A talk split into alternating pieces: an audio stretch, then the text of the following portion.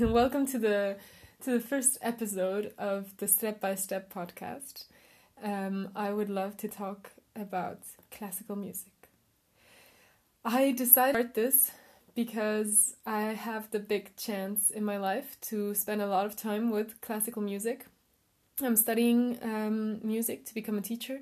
I'm studying singing, classical singing, and uh, I've sung in choirs and I've played lots of instruments and um, I've yeah, um, and I've got so much beauty and so much inspiration in classical music that I just feel like to all the people who don't who say yeah classical music's in, but not really for me or who say um, no thanks or who say whatever I'd just like to give you a small introduction and maybe um, help you a bit with how how you can approach this huge thing that is classical music. I have um, a few years ago I knew nothing about jazz and I always felt like it was really weird and I couldn't really understand anything of what was going on.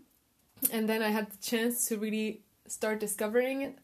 And um, at the beginning, I was just really confused and I was um, just kind of frustrated listening because, um, yeah, there was just so much going on and I couldn't um, pick out anything that was interesting or pick out anything that I couldn't understand. I couldn't understand the harmonies or the instruments and anything. And um, step by step, I could kind of, um, with the help of, of people that understand a lot about jazz, uh, who told me, hey, listen to that, listen to that solo, or listen to that line, or listen to that whatever, or oh, this song is cool, or I could just, um, yeah, step by step discover the universe or start discovering the universe that is jazz because I am at the complete beginning. But I really saw in these last few years where I had the chance to do that how awesome it is and how um, what a shame it is how many years of my life I've wasted not listening to jazz. So um, yeah, I, I, I would like to do the same um, with classical music right now uh, because I think when you're just standing in front of this massive thing um, that is called classical music and that is just for smart people. Uh, um, it's hard to to start somewhere, but actually it's it's really easy. Um, and I don't want to say that pop music is bad, not at all. I would just think, or yeah, my opinion is that classical music has often um, like more dimensions to it. There's so many instruments playing when when it's orchestra or, or even when it's a single instrument there's so much emotion in the music. There's uh, dynamics. It's it's loud and it's um, really soft and it's um, sad and it's beautiful and it's funny and it's um, yeah it's just there's so much uh, going on. There's so much to discover and it's like when you actually listen to classical music and when you let let it like touch your heart it's it just i am convinced that it can just do so much. Um, and i haven't really been able to discover that much with pop music even though there's there's great pop music and there's great rock music but i just think classical music has something special which doesn't make it better. It just makes it beautiful. And i and i feel like it's um, it's awesome whenever somebody can discover that.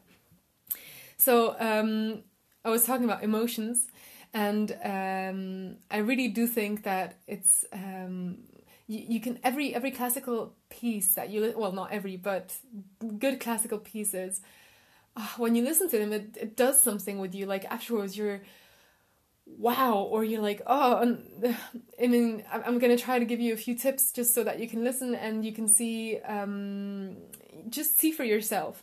So one of my favorites and i always get overexcited listening to that like literally overexcited is the dies irae from verdi it's a requiem uh, which means it's a mass for um, dead people. Like yeah it's the it's the mass that um, kind of the funeral mass. And um, the part is called dies irae. That means um, uh, god uh, is angry i think. Whoa i think yeah. Um, yeah. And it's just verdi requiem is just crazy. like it's so many people standing on a stage and singing that. I've never had the chance to sing that, but I hope I'm gonna be able to sing that once in a choir. It's just beautiful. um, and Des Dies um, it's it's grandiose. Like when you listen to it, it's like wow, wow, just wow. Listen to it and just um, he builds up. The, he starts with percussion, boom, boom, boom, and with like a bass line, and then he builds it up, and then it explodes. It's the choir, it's the orchestra. There's a really cool line in the violins that goes really fast, um, like that, and it's just it's he just builds up such a huge thing, and it's amazing. Listen to it and you'll see you'll see. And if you don't understand it it's fine. Just listen to it a few times and try to listen okay where are the violins? Try to listen okay um, what's the, the the percussion doing or what's the choir doing?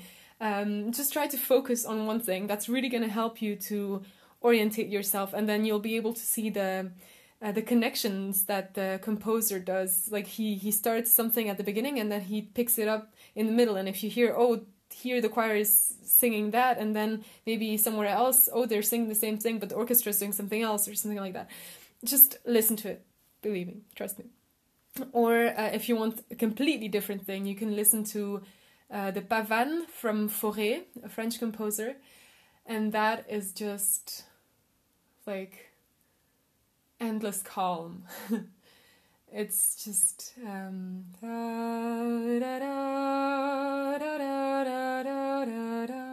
it's really slow and the melody is beautiful. Um, and it's just really this emotion of of, of just I, I don't know if it's an emotion it's, I, I don't think it is but just this this endlessness this um, yeah I, I, when i listen to things like that like to slower things there's also for example the largo from dvorak's uh, ninth symphony which is beautiful. I just like to close my eyes and just through the music imagine a scene. Like for example with dvorak's uh, largo from the um, from the ninth symphony it's the symphony of the new um, the New Land Symphony. I don't know what's it called in English. What it's called in English, just the Ninth Symphony, and basically he's talking about discovering America, and this there's lots of different parts and lots of different emotions and and themes, but this Largo, it's just, I imagine people on this boat that are traveling to America and that have been on this boat forever and um, with the really bad food and really bad conditions and storms and and like annoying people and whatever just like a really long way across the ocean. And then you wake up one morning and like the the sun is rising on the horizon and there's like clouds so you can't really see but really far away you don't know if it's like a hallucination or like your imagination but there's land. And it's just like i just imagine that and just this this immense beauty and just like deep emotion of happiness of these people that are on this boat that have been traveling to this unknown land forever. And they've been on the ocean and there's been nothing around them. And now all of a sudden like can this really be land? Like, can this really be true? And the, melody goes like, la da da da da da la la la la la. And it's just like there's so many things, of course, in the orchestra happening, but this is the melody and such a simple melody, but he creates a kind of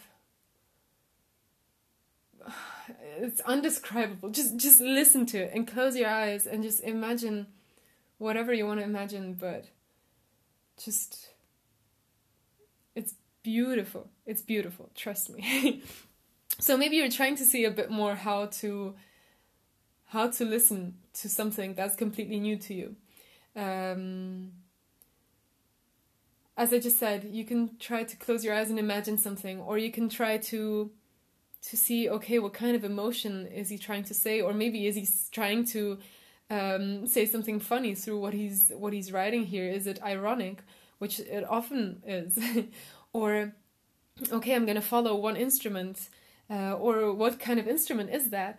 And just try to focus on one thing which is to make this huge mass of information that is unknown and complicated to something that you can slowly break down. And if you, for example, if you follow the flute um, that's playing a melody, you follow it two or three times, um, and then the next time you can say, okay, the flute is there. What's the violins doing? What are the violins doing? Or what are the clarinets doing? Or what does clarinet sound like? And and you can just go like that step by step through discovering these huge treasures um, of symphonies and operas and requiems and um, concertos and endless opportunities of of music.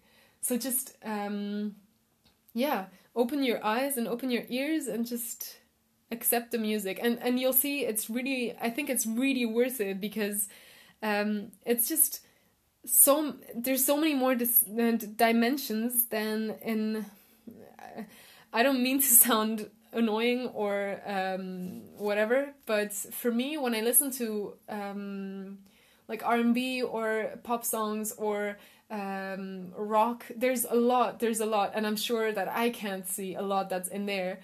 Um, but it's just I, I wish for you to discover this uh, this huge um, like the, these dimensions that are hidden in classical music, in, in instrumental music, in choir music, of this of this um, that goes out of uh, the four chords pattern that is in so many um, songs that that we listen to today, and uh, that goes into like that that makes so many steps more. Um, than just this four chord pattern with a with an easy rhythm underneath it's just yeah.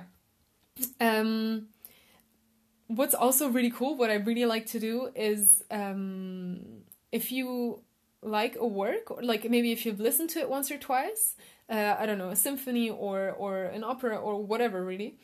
Um, I like to go on the internet and just read something about it because there's always a background story. Like the, the person that wrote this spent hours, like literally hours and days writing this. Like when you hear an orchestra, it's not just the melody. It's okay.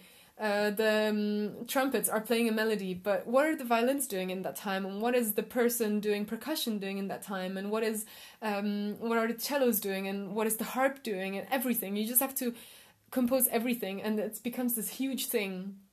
And uh, so this, the composer really spends so much time and thought in, in this process and um, often it's motivated by there's lots of different things but um, there's some works that are in particular just amazing about like the, the, the motivation behind the work like even sometimes political or um, or just personal or um, yeah just things that are happening to the composer or that the composer wants to wants to give to others.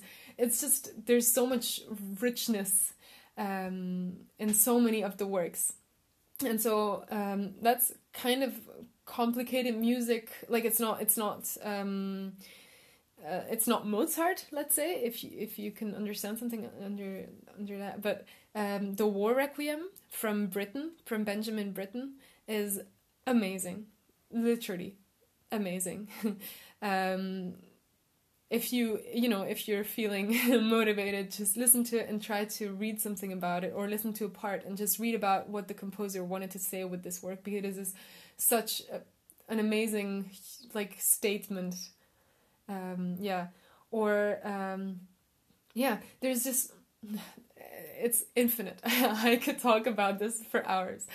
So i'm just gonna stop here um, and hope that you appreciate uh, some of what I said and that you could, you know, take. Oh, sorry, uh, that was my phone.